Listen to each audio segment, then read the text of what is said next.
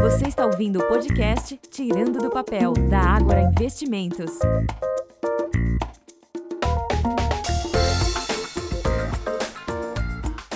Seja bem-vindo ao podcast Tirando do Papel.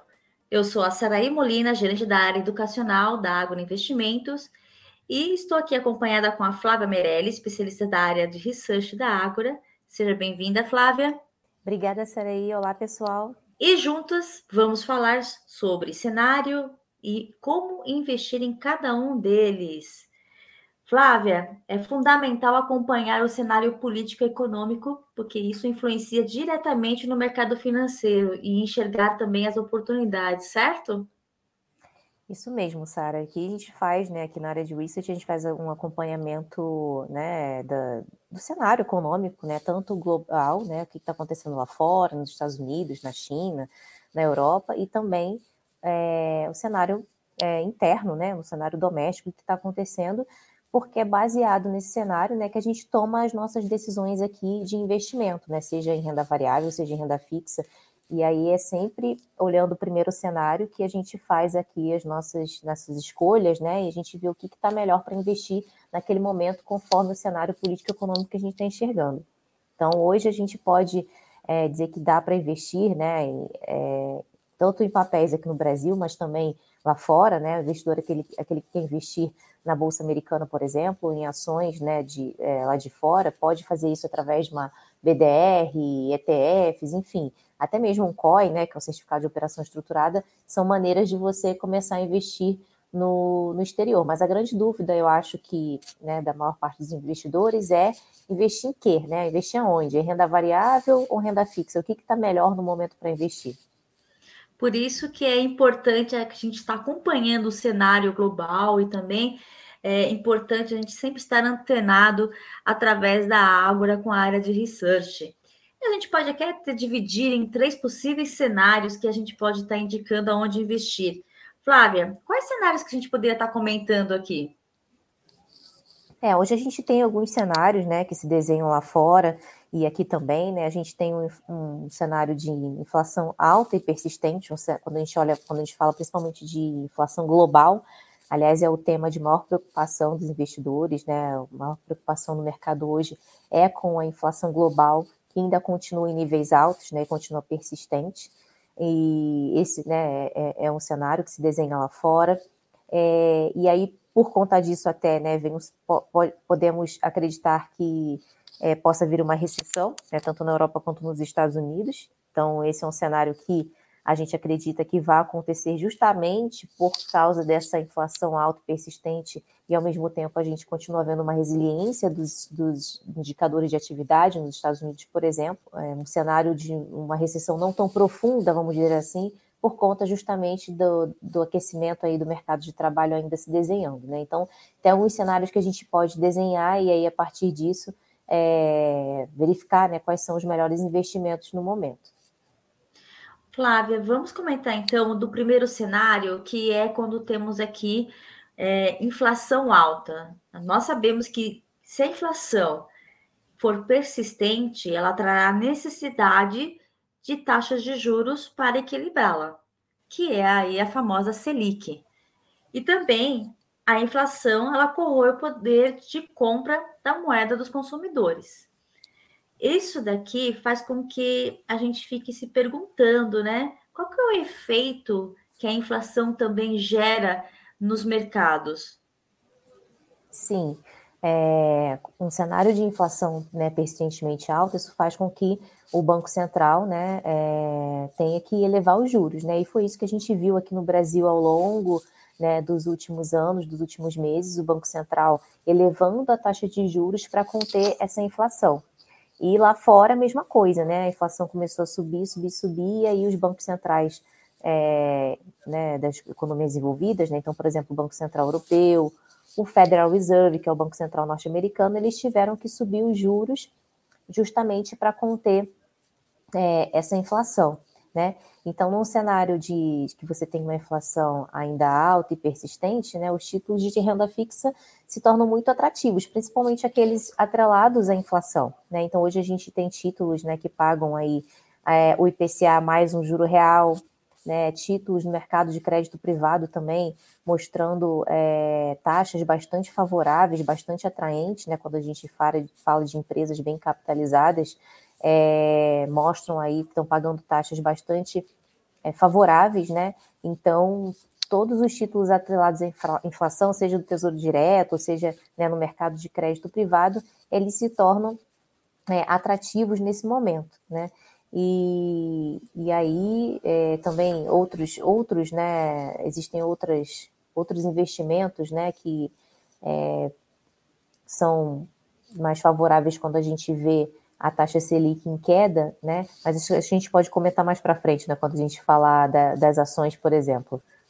Também há investimentos que, quando a gente fala sobre inflação, a gente tem que lembrar do IPCA, né? Que é o índice de preços do consumidor amplo, que é justamente onde é estabelecido a meta de inflação e que esse passa a ser um indexador que possa estar ajustando o nosso investimento, né, com a inflação e a gente encontra em algumas aplicações de investimentos que, além do IPCA, esses investimentos também pagam, remuneram uma taxa pré-fixada, né? Traz aí um prêmio adicional que a gente costuma dizer. Um desses títulos que a gente pode estar mencionando, que paga IPCA mais uma taxa pré-fixada, olha que coisa, né? Então eu tenho aqui uma remuneração do meu capital acompanhando a inflação e eu ainda tenho um, uma, um rendimento adicional de uma taxa pré-fixada. Pode ser os títulos do Tesouro IPCA, que inclusive tem aí, pagam até juros semestrais. Um exemplo que eu posso citar atualmente, é, se o IPCA está 4,18% ao ano, né? Ele está pagando a inflação mais uma taxa pré de 5,56. Aí a gente junta os dois, né? E aí a gente chama isso de investimento com rentabilidade híbrida. Tem também é, debentures, né? Debentures, principalmente aquelas que têm é, voltadas ao setor de infraestrutura, né? Que tem essas, essas iniciativas, elas têm as vantagens da isenção do imposto de renda para o investidor e, e paga também, né? Alguns pagam também IPCA mais taxa pré-fixada. É, eu não posso deixar de mencionar que quando a taxa de inflação está alta, o Banco Central, como bem você comentou, ele pega a taxa de juros Selic e acaba aumentando para que ela é, a, faça um controle da inflação. Então, nesses casos, seria também interessante um produto de renda fixa que seja atrelado à taxa de juros Selic. Ah, nós temos o Tesouro Direto, né? O Tesouro Direto que acompanha a Selic também pode ser um dos investimentos que possa chamar a atenção. É, e com relação ao mercado de renda variável, Flávio, como é que fica nesse momento quando todo mundo está olhando para o mercado de renda fixa? É, a gente não pode ignorar também que a nossa bolsa está muito barata, então tem ações bastante né, descontadas, né, que a gente costuma dizer com valuation bastante descontado em bolsa. E aí tem ações, né, que nesse cenário, né, de inflação mais alta, elas também é, se tornam mais atrativas, né? Então, por exemplo, tem ações que de setores que é possível né, esse repasse da inflação mais facilmente, como por exemplo o segmento de supermercados, né? Segmento de atacarejo. Então a gente tem ações na bolsa desses setores, são setores que a gente costuma dizer que são mais resilientes, onde é possível repassar a inflação, a inflação mais facilmente, né? Algumas outras ações também. Então é, a, a, renda fixa está muito atrativa, né, mas não dá para ignorar também o, o, que a bolsa, né, aqui o mercado de renda variável aqui no Brasil também está barato, e aí existem excelentes oportunidades na bolsa também, mas que são, né, não, não é porque está barato que tem que sair comprando qualquer coisa, né, então tem que olhar ativos que são de qualidade e desses setores mais resilientes, como esses, por exemplo, que são que você consegue passar a inflação mais repassar a inflação mais facilmente. É, lembrando que a gente está fazendo três cenários aqui, né? Que a gente fala que é um ciclo, né? Quando começa a aumentar a taxa, a inflação, aí começa. Imagine assim, né? Uma onda, né? Então a gente está subindo essa onda no cenário 1, e aí começa a aumentar a taxa de juros. Aí a gente vai chegar agora no pico. O pico é quando começa a ter a recessão econômica, né?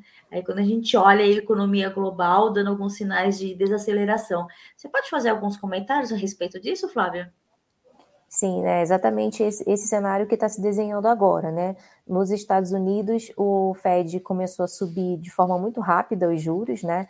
E aí, é, como eu falei, né, o que, o que a gente aprende nos livros, né, o que o que a academia nos ensina é isso. Quando ah, você tem uma taxa, uma inflação alta, você sobe os juros para conter a inflação.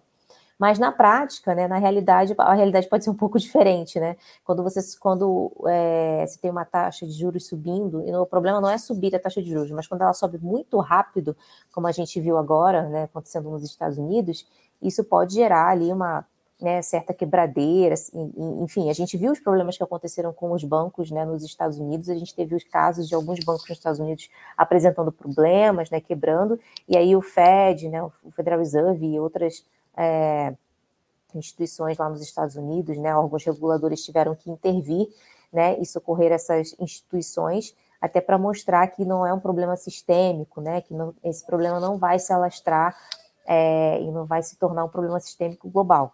Então, é, tendo em vista né, o que aconteceu aí com esses bancos nos Estados Unidos, muito, uma parte do mercado já começa a acreditar que já está bom, né? Já chegamos no pico, né? Talvez o Fed não tenha que subir mais os juros tanto assim, porque já estaria né, causando os efeitos esperados na, na, na economia.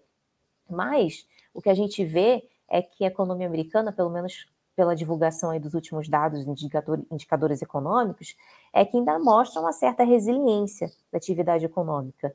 E o mercado de trabalho também. O último payroll, né, que saiu, que é o relatório de emprego dos Estados Unidos, mostrou justamente isso, uma criação de vagas muito superior ao que era esperado, ou seja, o mercado de trabalho ainda se mostra é, aquecido. Então, mesmo o Fed por lá subindo juros, a gente ainda não viu isso se refletindo, é, né, a fraqueza econômica esperada na economia não está se refletindo ainda completamente. Então, a gente espera que haverá, sim, um cenário de de recessão, né, possivelmente terá que haver uma recessão, porque senão, né, o, se o Fed parar de subir os juros agora e a gente não vê, não, não começar a ver essa fraqueza na economia, e aí a inflação vai continuar alta, né, persistente, e esse não é, esse não é o objetivo, né, o objetivo é que a inflação é, vá arrefecendo, e ela está arrefecendo aos poucos, mas de uma forma bem gradual, né, lá fora, no, no, na Europa, essa semana ainda saiu o, o, o,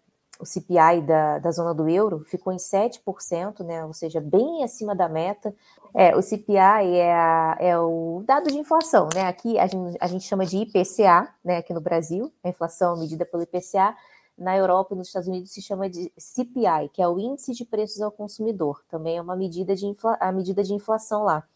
Então, a inflação ainda está muito acima da meta, né? A meta é 2% lá fora. Então, por mais que a gente veja né, nos Estados Unidos também um arrefecimento da, da inflação, ainda está muito acima da meta. Então, para convergir para a meta, a gente tem que. É, a, a, gente acha que ainda vai haver uma, uma possível recessão, sim, nos Estados Unidos e, e na Europa. E aí, quando a gente olha para cenário internacional, talvez a surpresa, a única surpresa positiva seja a China, né? Porque a China não está com esse problema de inflação, né? É, e ela recentemente, né, teve o fim da política de Covid zero. Então, a gente acredita que na China vai haver uma recuperação é, por conta do fim da política de Covid zero, né, porque a gente teve muito tempo aí, muitos lockdowns, então isso tudo afetou a economia do país. E agora sim a gente é, vê, a gente acredita que vai haver uma recuperação é, da, a, da economia chinesa é, após o fim da política de Covid zero. Não vai ser uma recuperação como a gente viu em anos anteriores, né? Mas num, no mundo né, que está desacelerando, né, que está crescendo menos, a China também não vai crescer tanto quanto historicamente cresceu, mas a gente acredita que deve subir, deve crescer ainda lá, sei lá, 5%, 6%. E é claro também que a, o crescimento da China é muito baseado, é, dessa vez, vai ser pautado no consumo local, né, mais do que em outros setores da economia, mas não deixa de ser importante. Né? A gente tem que lembrar que o Brasil é um país exportador de commodities, a China é um dos nossos principais parceiros comerciais, então a China crescendo, né, aí a gente pega carona nesse crescimento também, porque a gente também exporta, né, muita, muita é, commodity, né, o Brasil é um país exportador de commodities, então a gente exporta também muito para a China, e aí é, pode ser que a gente pegue uma carona nesse crescimento. Então, lembrando, não vai ser um crescimento como visto historicamente, né, mas não deixa de ser importante e é um diferencial aí no, no cenário internacional, quando a gente olha para né, Estados Unidos e Europa passando por esse problema aí de inflação alta, juros altos ainda, a gente acredita que está próximo do pico, né? É, é, do, de, do, dos juros né, altos, e a China acaba se destacando aí porque não tem esse problema de inflação e, pelo contrário, né, a gente espera uma recuperação, ainda que gradual, da economia chinesa. E, Sara, ainda falando do, da, do pico, né, se a gente está próximo do pico do, no, dessa subida de juros nos Estados Unidos, é, muitos clientes né, perguntam, né, ah, mas sim, então a gente já, já chegou no pico, ou está próximo do pico, né, e o Fed não vai mais subir os juros, ou pelo contrário, deve até começar a cortar, pelo menos parte do mercado acredita que ele ainda deve cortar os juros esse ano, né, não é o nosso cenário base aqui, mas há quem ainda há, quem acha que ele já deve começar a cortar os juros ainda esse ano. Então, muitos investidores perguntam: ah, então é hora de investir na Bolsa Americana, já que a gente está próximo do pico, então se encerrou o ciclo de alta de juros. É, não é bem assim, né? A gente fez um estudo né, na, na Ágora é, e que viu que, historicamente, quando o Fed para de subir os juros, aí é que vem a recessão e aí é que as ações continuam caindo, né? Começam a cair ou continuam caindo ainda por um tempo, né? Por 12, cerca de 12 a 18 meses. Então, isso quer dizer que quando o Fed atingir o pico, que a gente está vendo que está próximo disso, é, ainda tem espaço para a Bolsa Americana cair mais. Né? Então, para aqueles investidores de curto prazo, né, que já querem entrar na Bolsa Americana, talvez né, não seja o momento, pode ser né, espere mais um pouco, porque pode ter espaço, pelo menos, para cair mais. Agora, é claro, aquele investidor de longo prazo, né, que está olhando no horizonte mais de longo prazo, aí né, acho que faz sentido né, ter um posicionamento né, numa, num portfólio diversificado, né? Acho que tem que ter também né, ativos né, expo, uh, onde você está exposto aí à economia americana, porque no, né, no longo prazo ela tende a se recuperar. E como é muito difícil você achar ali qual é o fundo do poço, né? Uma vez que você já está ali é, alocado, né? E, e se o seu horizonte é de longo prazo, você vai conseguir é, surfar essa onda de recuperação mais à frente mas no curto prazo a gente acredita sim que pode haver um, um cenário aí ainda de maior fraqueza econômica que vai levar a, a, queda ainda nas bolsas, né? E quando há um, um, cenário de recessão lá fora, o Brasil não fica imune, né? Os países emergentes acabam também sofrendo, né? Porque se há uma fraqueza maior na atividade econômica lá fora, né? Isso acaba atingindo também os países emergentes e o Brasil não fica imune a isso, né? Então, também existe esse risco ainda para os investimentos quando a gente fala de renda variável aqui no Brasil. Eu já ia perguntar justamente isso, né? Se as pessoas iriam então buscar, eh, os investidores estrangeiros iriam buscar é, aplicações aqui na nossa bolsa, em vista de que ainda é, não é o momento para entrar na bolsa americana, né?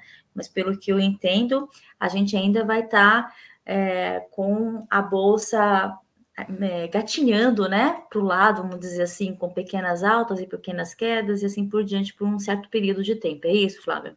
É, exatamente. Enquanto a gente tiver um cenário, né, de, de esse, esse cenário mais conturbado lá fora, né, de ah, né, possível recessão se avizinhando na Europa, nos Estados Unidos, né? E aqui no Brasil também um cenário de indefinição quando a gente fala de cenário fiscal, né, porque foi né, aprovado aí recentemente, foi conhecido né, recentemente ali as regras do arcabouço fiscal, né, é, diminuíram um pouco das incertezas, mas não todas, a gente ainda tem algumas indefinições, é, como é que vai se dar né, essa execu a execução disso, né, porque o arcabouço ele é mais baseado é, na, no crescimento da receita, né, ele prevê um aumento da despesa, mas que é baseado também no crescimento da receita, e aí para crescer receita, como que, como que vai ser, né? Como que vai ser? Vai, vai aumentar os impostos ou, ou, ou, os, os, benefícios fiscais, né, que já, algumas empresas já têm hoje, hoje, serão mexidos, né? Como, como que vai se dar esse crescimento da receita? De onde que vai vir isso, né? Vai ser de uma arrecadação maior de impostos, vai ter aumento de impostos? A gente ainda não tem total clareza sobre isso. Né? Então, a execução disso ainda não está muito clara. Então, a gente ainda tem uma indefinição, uma incerteza em relação a isso. Então, lembrando que o investidor de renda variável, ele tolera risco, mas não tolera incerteza. Né? Então, enquanto a gente tiver cenário de incerteza, né, tanto lá fora quanto aqui no Brasil, é, a bolsa pode estar sujeita, sim, a uma maior volatilidade no curto prazo. Então, nesse período, é importante escolher bem quais as ações, em quais ações ficar alocado. Perfeito. E aí, quando a gente olha que a Bolsa não está dando ainda oportunidade, é, e com a taxa de juros elevada, que nem atualmente está, 13,75, que é a taxa de juros Selic, há uma busca maior pelos produtos de renda fixa, principalmente aqueles que são pós-fixado, né? Então, a gente tem aqui justamente o Tesouro Direto, que tem remuneração em Selic, e tem aqueles investimentos que seguem o indexador, que é o famoso CDI, né? Que é a cédula de depósito interbancária. Só para a gente contextualizar aqui o que é um CDI, os bancos, todo encerramento do dia, eles precisam zerar os seus caixas. E para que esse é, seja zerado, vamos supor, Banco 1 ficou fechando com caixa negativo de 10 bilhões. Então, ele vai pegar emprestado entre os outros bancos, Banco 2, Banco 3, Banco 4, que tiveram seus caixas positivos. E para que haja essa transação, eles cobram uma taxa por, esse, por essa transação, que é a taxa DI. Então, tá aí a, de onde vem a origem do CDI. É, ela não é cobrada a taxa Selic entre os bancos e os, e os bancos cobram essa taxa que é um pouco inferior, é, com 10 pontos abaixo aí da Selic normalmente. E os investimentos que são indexados ao CDI é, são os CDBs, são os fundos DI, uma LCI, uma LCA, que tem aí a vantagem da isenção de imposto de renda, bem como também a gente tem alguns outras, é, outros produtos no mercado futuro que é pouco divulgado, porém a gente sabe que existe, que eu não posso deixar de falar, que é o ouro, né? Justamente quando há uma instabilidade é, econômica e que está afetando o, a economia global, um, ainda a gente tem aí o investimento em ouro. Ele não necessariamente precisa ter muita fortuna para investir, mas ele é feito dentro de uma corretora de valores. Não significa que eu vou pegar a peça em si, né? O que a gente chama né, de, do ouro, né? Mas eu posso estar investindo financeiramente nesse produto que agora as pessoas também estão é, conhecendo. Ô, Flávia, falando aí em, ainda assim, de que é na bolsa, né? Quais é, seriam algumas ações que você acha que valeria a gente estar tá, é, na nossa carteira recomendada, né? Nesse mês de maio, né? Quais são algumas carteiras que você vê que nos setores que estejam mais com mais baixo risco, que está na uhum. nossa carteira, que você sugeriria aqui para os nossos ouvintes? Isso, né? A gente falou bastante aqui de renda fixa, né? Mas, de novo, né? Não dá para negar que a nossa bolsa está barata e existem muitas ações de qualidade, né? Que estão com valuation descontado na bolsa. Então, é, é claro, né? Que o investidor ele pode alocar, né? Uma boa parte ali dos seus recursos na renda fixa e né, se ele tiver apetite ao risco também na renda variável, mas como eu disse, né, não é porque a bolsa está barata que a gente vai sair comprando qualquer coisa. Né? Acho que nesse momento né, como a gente comentou aí do cenário ainda conturbado lá fora, cenário de indefinições aqui no Brasil também, a, a gente tem que é, escolher ações de qualidade, né? São ações que têm uma boa liquidez na bolsa, ações de empresas que estão com baixo endividamento, ou até mesmo com caixa líquido, né? São pouco endividadas, ou até nem, nem têm é, dívida líquida delas, têm caixa líquido, empresas que são mais resilientes, né? Empresas que pagam bons dividendos, né? Então, são essas empresas que a gente tem que focar agora, empresas de qualidade, que, que mostram uma boa execução, que mostram que tem uma boa gestão, né? que historicamente já estão acostumadas né, a passar por períodos é, de crise, né? já estão acostumadas, já sabem como lidar nesses períodos, então é, são nessas ações que a gente tem que focar. Né? Então, empresas boas pagadoras de dividendos, né, que são mais, têm esse perfil mais defensivo, são essas que a gente está tá, tá recomendando no momento. Agora, quando a gente já está imaginando a nossa onda, né? A gente começou a falar do cenário 1, quando começa a subir a inflação, a gente está lá no topo da onda, que é mais ou menos quando as taxas de juros ainda se permanecem muito altas, e agora a gente começa a descer para o terceiro cenário no nosso desenho aqui mental, que é o cenário 3, né, que a gente chama de pouso suave, né? Quando aí a gente vê que a, a inflação começa a ter um maior controle, começa a ter uma normalidade, vê que a, a, a economia está começando a começar a engatinhar um pouquinho mais. Quais são as principais características das taxas de juros nesse momento, Flávia? É, então, quando a gente tem uma expectativa né, de cortes na taxa Selic, né, e agora a gente está começando também, né, o mercado entrar nessa expectativa aí de cortes na taxa Selic, hum, a gente aqui, o nosso cenário básico na Ágora é que os cortes vão começar lá, mais ou menos a partir de setembro, há uma parte do mercado que acredita que a taxa Selic já pode né, sofrer quedas antes disso, né, é, mas é, a gente tem que lembrar também que os indicadores macroeconômicos aqui no Brasil ainda se mostram bastante resilientes, né? Então, por mais que a gente tenha uma, uma inflação aqui arrefecendo, a nossa projeção ainda para o final do, desse ano é de uma inflação em torno de 6%, ou seja, acima da meta. Para o ano que vem, vai arrefecer, né, vai desacelerar ainda mais, né, pode chegar a 4%, mas mesmo assim ainda acima da meta. Né, então, é, nesse cenário aí de, de, possível corte de juros na, na taxa Selic, é, por exemplo, o que, que fica quando você tem um cenário de trajetória de queda da Selic, os títulos pré-fixados ficam mais atrativos, né? Toda vez que você tem essa expectativa de queda na taxa de juros. É, isso falando de renda fixa. Falando de bolsa, por exemplo, ah, são as empresas ali que costumam subir né, que tem uma correlação negativa com a taxa de juros. Então, existem, é, Sara, algumas umas empresas que a gente chama de, de bond proxies ou bonds like stocks, que são justamente essas, essas ações que têm uma correlação negativa com a taxa de juros e elas começam a subir, começam a andar mais quando a gente vê, quando a gente começar a ver efetivamente cortes na taxa Selic. Então, são ações, por exemplo, ações de shopping, ação de é, concessionar, é, é, concessão rodoviária, né, como uma CCR, uma Rodovias, né, empresas de logística e infraestrutura, como uma Santos Brasil, são empresas que estão muito descontadas e elas costumam andar mais, elas começam a andar mais na bolsa, ou seja, subir mais, quando a gente começa a ver uma expectativa de corte na taxa Selic.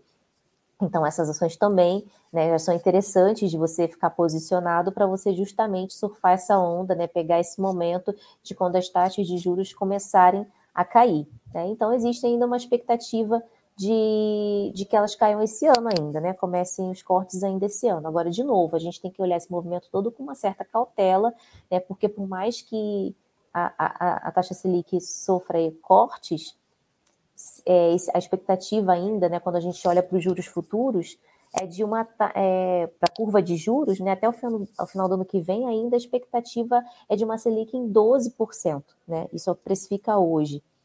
Então, por mais que a gente veja corte na Selic, a Selic ainda vai continuar no nível alto. Né? Então, é, a, o que não é favorável né, para as empresas, por exemplo, na Bolsa, que são mais sensíveis a crédito, né, empresas de consumo e varejo. Então, é, é, um gatilho, sim, essa questão do corte na taxa Selic, mas tem que ser, ser olhado, isso tem que ser olhado com certa cautela. É, e o que nem você comentou, mesmo que a gente tenha ainda uma saída de percepção de queda de juros, que ainda seja pequena, ainda vale a pena a gente estar tá diversificando um pouquinho a nossa carteira do renda fixa nos pré-fixados, em função da sensibilidade de termos uma queda na taxa de juros. Então, Flávia, é, diante desses cenários né, que a gente estava comentando aqui, a gente percebe que os investidores eles ficam indecisos em onde alocar os seus recursos, mesmo que seja mercado de renda fixa, mesmo que seja mercado de renda variável, todos os dois eles são afetados diante dos três desenhos que a gente fez aqui de cenário. E eu espero que, de uma maneira estamos é, educacional, nós estamos aqui na semana da ENF, que possamos aqui ter ajudado algumas pessoas a compreender que a melhor saída é sempre estar diversificando. E não necessariamente você precisa estar investindo com grandes recursos, pode começar com pouco, o seu tesouro ele pode iniciar com 50 reais, tem fundos de investimento em ações aqui na Ágora que pode ser iniciado com um real, né, Flávia, com, que acompanha as nossas carteiras recomendadas por sinal, e de Exatamente. fato né? E de fato a gente quer é ajudar, conscientizar a educação financeira e principalmente aonde alocar os seus recursos. O mais importante é que não deixem de fazer seus investimentos, façam continuamente, mensalmente e encarem os seus investimentos como fosse um boleto de pagamento, porque nós não sabemos, né, é, em que cenários que pode estar surpresa ao nosso futuro e é sempre bom a gente ter uma reserva para o nosso bolso, não para poder estar salvando é, o nosso dia a dia, principalmente com base nos investimentos. Afinal de contas, todos nós trabalhamos para ter dinheiro e o investimento nos ajuda a fazer com que o dinheiro trabalhe para nós. Flávia, estamos aqui chegando ao final do nosso podcast. Agradeço imensamente a sua presença, a sua participação. E se você quiser deixar algum recado aqui para os, os nossos ouvintes, fique à vontade. Eu que agradeço, Saraí, que obrigada pelo convite, foi um prazer estar participando aqui desse podcast. E, e é isso, né? A mensagem que eu deixo para os investidores é sempre o que a Saraí falou também, né? Diversificar, né? Entre a renda variável, entre a renda, renda, renda fixa, né? Entre os papéis de renda fixa, na renda variável, entre diferentes setores, né? E por mais né, que o investidor fale assim, ah, mas eu não tenho tempo de ficar acompanhando né, os cenários e ficar acompanhando o que está acontecendo, então é, os investidores podem contar né, sempre com a, com a, com a ajuda aqui de, da, da, nossa área de research, a gente está sempre à disposição, né, através aí das nossas lives que a gente faz diariamente, né, no canal da Agro no YouTube, através dos nossos relatórios que estão lá no site da Agora também, tem todos esses, é, tudo que eu falei aqui, né, está nos nossos relatórios também, a gente fala diariamente nas nossas lives, então os investidores podem contar também com a nossa ajuda aí na hora da tomada de decisão. Afinal de contas, nós temos uma corretora que possui todos os conteúdos, tanto os educacionais com o Agora Academy, como com os relatórios gratuitos aos nossos ouvintes aí através do Agora Insights. Tenham um excelente dia e muito obrigada pela atenção de todos nesse podcast Tirando do Papel. Até mais. Tchau, tchau, pessoal.